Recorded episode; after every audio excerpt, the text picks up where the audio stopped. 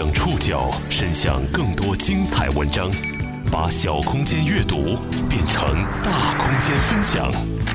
报刊选读，把小空间阅读变成大空间分享。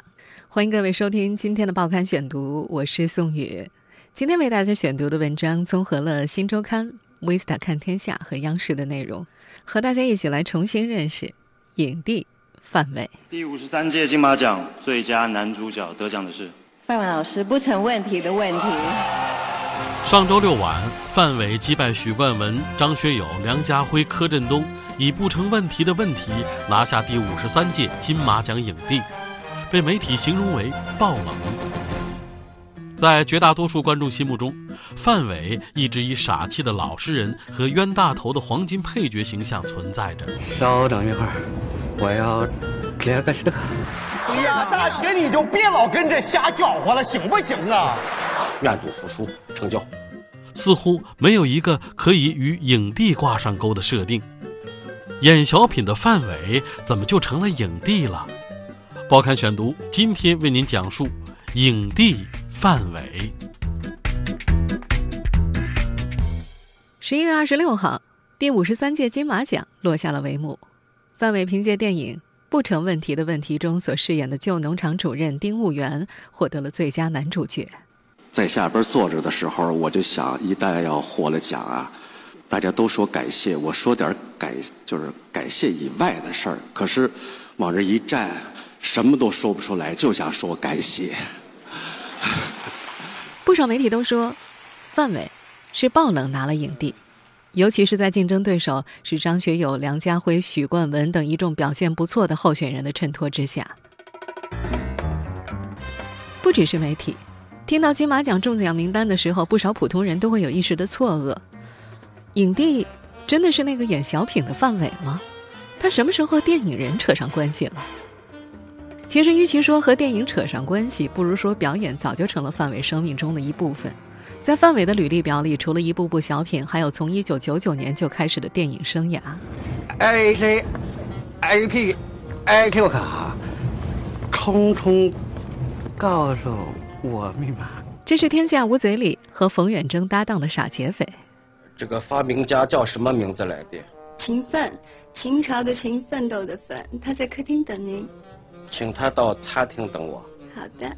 这是《非诚勿扰》里分歧终端机的土豪购买者。虽然还是做到了拒绝贪污受贿，但是却被房主别有用心的属下。这个是私人定制里想要体验贪官生活的老司机。这些经典形象大家一定有印象。只不过，在绝大多数的观众心目中，范伟一直是以傻气的老实人和冤大头的黄金配角形象存在着，似乎没有一个可以与影帝挂上钩的设定。著名导演高群书曾在几年前说过一段话，他说：“廖凡、段奕宏、范伟、张译、黄觉这几个人，这几年都会突然爆的。我知道他们既有潜力，又有神助，又尊重表演。”在制片人眼里啊，他们不够有票房号召力，不够俗帅，演不上大电影的男一号，但他们肯定是好演员，潜伏者最值得尊重。因为这段话，很多人说高群书是电影圈的预言帝，段奕宏、廖凡、张译都陆续大火，今年也到了范伟老师的大年，他参演了《我不是潘金莲》，一句顶一万句，不成问题的问题，然后。摘得了金马影帝桂冠。高群书的话虽然戏谑，可并不意味着这些演员的爆红是因为一句简单的风水轮流转或者撞了大运。他们只是一个个潜伏者，在这个演员越来越靠脸吃饭、朝前看的时代，他们站了出来，塑了塑风气。这一点在范伟的身上体现的尤为明显。金马奖评委会给他的颁奖词是这样写的：范伟演出过《手机》。《非诚勿扰》《一九四二》等片，这次秉持静水深流的意境，诠释老舍笔下四零年代八面玲珑的农场经理，把善恶与媚俗做了细腻的诠释。就像是“静水深流”这个词的意境一样，观众对于范伟的演员形象印象并不深，正是因为他向来塑造的都是像潺潺溪流似的小人物。相比普通观众和部分媒体，不少圈内人在评价范伟得奖的时候，更多用的是实至名归。他在演艺圈十几年的发展，正和小品界乡土文化一步步走向全面胜利而同步。他塑造的鲜活生动的小人物形象，让观众从屏幕上俊男靓女、宝马香车的虚假繁荣的审美疲劳中。解脱了出来。范伟是靠什么走红的呢？如果在大街上揪住一百个人回答，九十九个人都会说是赵家班小品。的确，没有春晚上那些耳熟能详的作品，可能没有人会认识这个只看外表、平凡到像邻居家和蔼老大爷一样的范伟。那么，范伟是怎么成为小品演员的呢？报刊选读继续播出，影帝范伟。第一次上舞台，我我所谓的上舞台，就是我们家那炕头，邻居到我们家串门，我就站炕头给大家唱什么“玉井玉井传四郎豪，迈步出街”什么的。小时候，范伟喜欢在自家炕头扯着嗓子唱戏，被邻居夸奖，将来可以搞艺术。父母动了心。他们望子成龙，却不得要领。每天早晨喊范伟起来喊嗓子、压腿。父亲还给一点乐理知识都不懂的儿子买来怎样十五线谱。这样的培养也许全无道理，但是却让范伟对文艺有了兴趣。最终，他迈入了这行。在范伟的故事里，赵本山是永远都绕不开的一个话题。这两人都是从铁岭出来的，但是在铁岭的时候，他俩并不认识。呃，在铁岭的时候，跟本山大哥是擦肩而过。我走，我八三年末、八四年初从铁岭走回沈阳，那时候本山哥是呃进团，所以那时候我们有一面之交。一九九零年，赵本山在中央电视台春节联欢晚会上表演《相亲》，大获成功，真正让他走出了东北，开始拥有全国范围的知名度。而那时候的范伟也开始在东北小有名气。作为相声演员，他是沈阳曲艺团的骨干。一九九三年的中国合肥相声节上，他还凭借自己创作的相声《要账》获得了表演一等奖和创作二等奖。范伟的母亲是一个很有幽默感的东北女性，非常擅长模仿，也最爱看喜剧小品。看赵本山的小品，能够让她笑出眼泪来。我们那时候是春节晚会的忠实观众。早早的把饭都准备好了，把这个饺子都包完了，就是把水果端上来，瓜子端下来，打开电视就看春节晚会。我我我妈那时候一边看着一边说：“哎呀，什么时候啊，能让赵本山带着你上回春节晚会就行了。”我母亲那个时候就是九二年、九三年那时候，我印象很深，就说过这样的话。因为母亲的话，范伟开始细细研究起赵本山的每一个作品。一九九三年六月，赵本山为自己的小品《走毛道》物色演员，他一下子就想起了正在沈阳的范伟，从此奠定了两个人十多年的合作。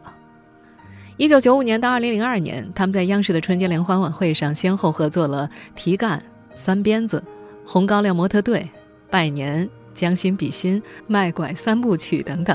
自我介绍一下，免贵姓赵，这次进京。我任队长哦，赵队长兼裁缝。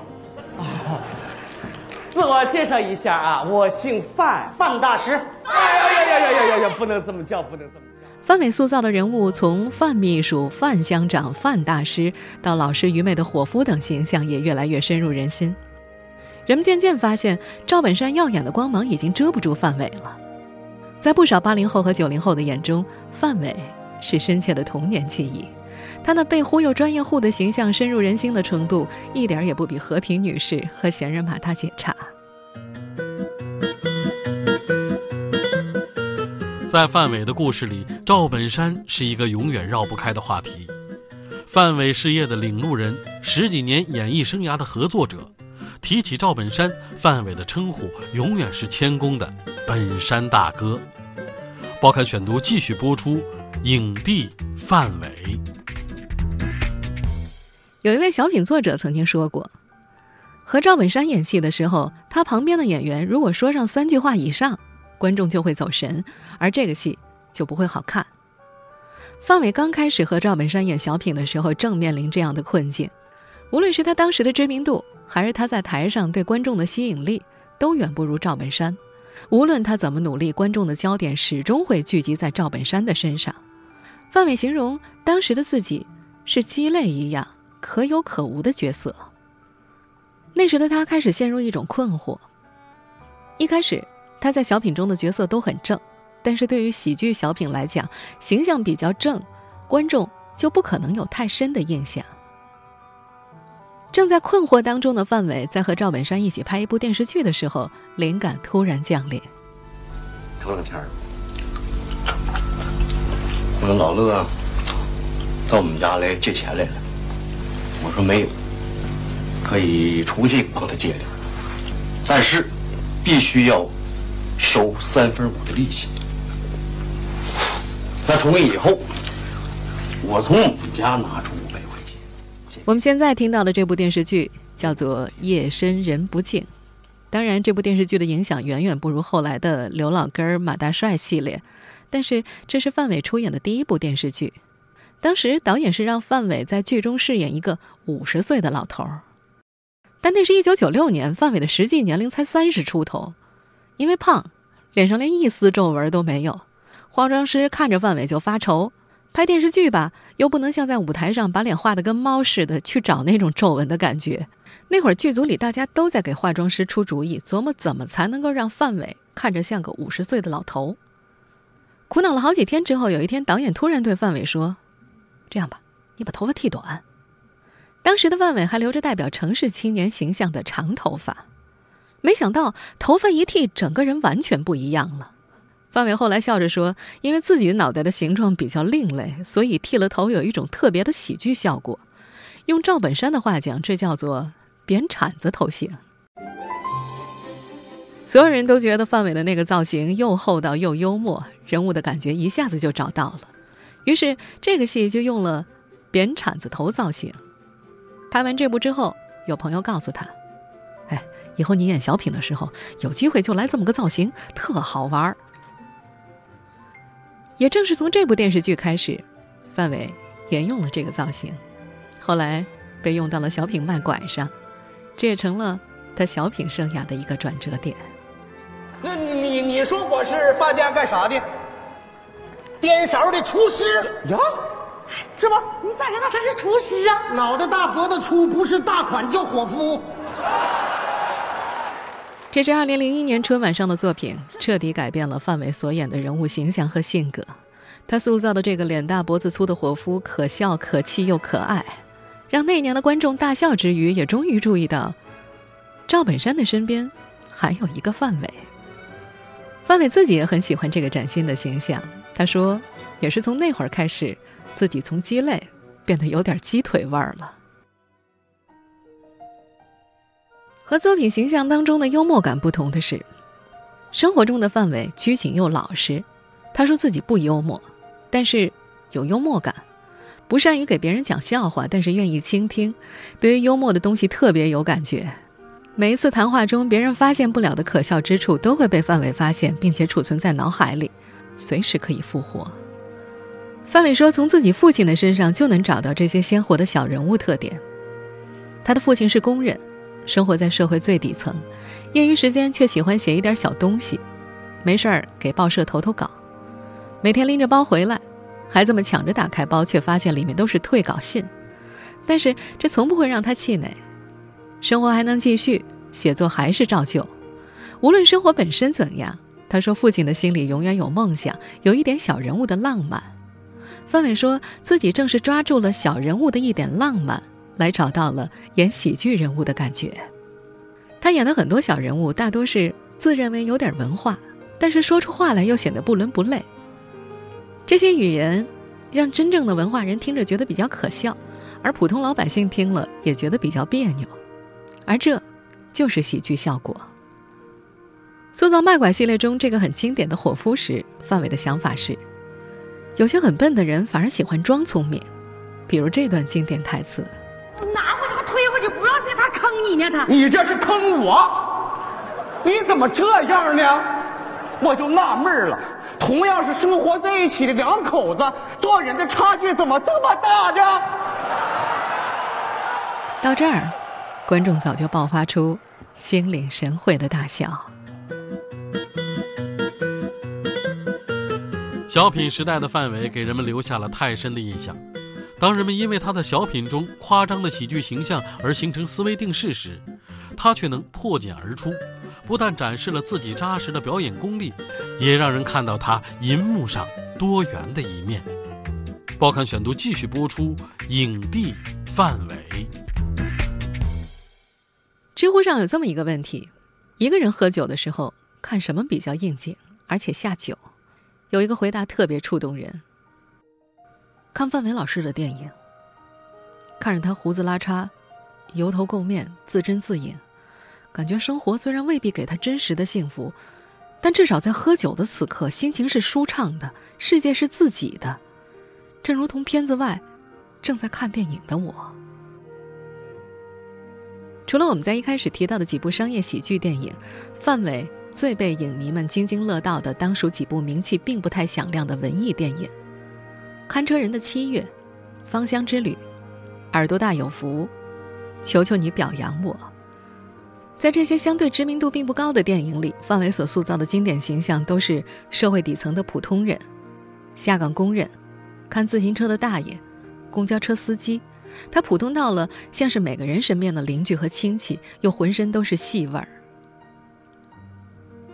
范伟第一次担纲主角的电影是2005年出品的。看车人的七月，注意的，注意安全啊！往这边打，往这边打，哎，注意安全，好，好，好，好，跟上，注意安全，这注意安全啊！好，好，好，好，好，你走，走，走，走，快走，快走，快，快，快，哎，好。这部电影讲述的是一个中年下岗男人如何在他自己的生活中维持自尊的平常故事。在电影里，范伟有条不紊地展现了一个普通小人物，并不精彩，但是酸甜苦辣五味俱全的人生。以后啊，见着小宋阿姨别带大不了。论条件，人家比咱们强多了。另外，马上到一起了，乐乐呵呵多好。我说这话你听见没有？这个小人物离异，有个上高二的孩子，想与一个开花店的女人组成一个幸福的家庭，看着自己的儿子平安成长，上大学、上研究生、博士生。这个男人善良、老实、本分。但是，一切生活都被这个女人的流氓前夫打乱了。他一次又一次地骚扰着这个男人平静的生活，一点一点摧毁着他仅剩的男性尊严。最后，范伟出演的这个男人忍无可忍，拿起板砖拍向了流氓，最后尽自己最大的可能安排好儿子，他去自首这部片子获得了第二十八届加拿大蒙特利尔电影节评委会大奖，而范伟同时获得了最佳男主角奖。也正是这部片子，让人们发现大家一直以来都小看了范伟。这么多年，范伟的微博认证一直不变，内地著名笑星、演员范伟，没有人能够忽视这后面的“演员”两个字。哎呦，这位大哥挺有福啊！咋了？你看你那两个耳朵多大呀？耳朵大有福。我们现在听到的这个片段出自2007年的小成本电影《耳朵大有福》。整整一个半小时的片子，百分之七十的镜头几乎每时每刻都追随着范伟，记录了他所扮演的主人公刚刚退休的东北铁路工人王抗美在退休之后四十八小时内的踪迹。在这部电影里，范伟把一个老实、努力、节俭又爱面子。疼老婆、喜欢唱歌跳舞、有男子气概的东北中老年男人形象塑造的入木三分。叫啥名？王抗美。你咋还叫个女的名呢，叔？啥女的名啊？抗美援朝，保家卫国，雄赳赳，气囊囊，跨过鸭绿江，那最男人了。王抗美，这是一个一听就能辨别时代感的名字。电影海报上。有两个大字标明了这是一部喜剧，在电影当中也出现了不少让人忍俊不禁的小细节，比如电脑算命选头型的这段。过来选个头型吧。王克美在挑选头像的时候，屏幕上性感猛男伟、葬爱家族伟、Superman 伟、阿凡提伟、姚明伟依次出现。这啥头型啊？这烂刀啊！哎呀，学生时代整出胡子来了，这啊！哎呀，还好性感，咱可不敢性感了。但相对这些喜剧细节，这部电影最深入人心的还是对现实小人物充满心酸的朴实描写。老王，老王，嗯，你刚才咋不喘气儿了？退休的王抗美照顾着病重的妻子，上有年迈的父亲，下有白眼狼般的子女。这是给你妈生气的，非得今天顺呐，非得今天顺。他老老实实做人，却处处吃亏。明明没有什么大灾大难，但就是让人有一种压抑的喘不上气的感觉。这种压抑对于很多中年人来说非常熟悉，仿佛看到了那个遇到不如意时的自己。而范伟的表演也并非是近年来国产片里的那种动不动就一把鼻涕一把眼泪的煽情模式，而是一种细腻到骨头里，但是又有口说不出来的真实和真挚。他会从细节表现小人物的内心，就像是另一位著名导演黄建新对他的评价那样：敏感、细腻、体味。相比一些自带话题的明星，就算得了奖，大众对于范伟的讨论也没有持续很久。范伟得奖是爆冷吗？如果一定要说爆冷，爆的不是竞争力的冷。而是观众心目中既定印象的冷。报刊选读继续播出，影帝范伟。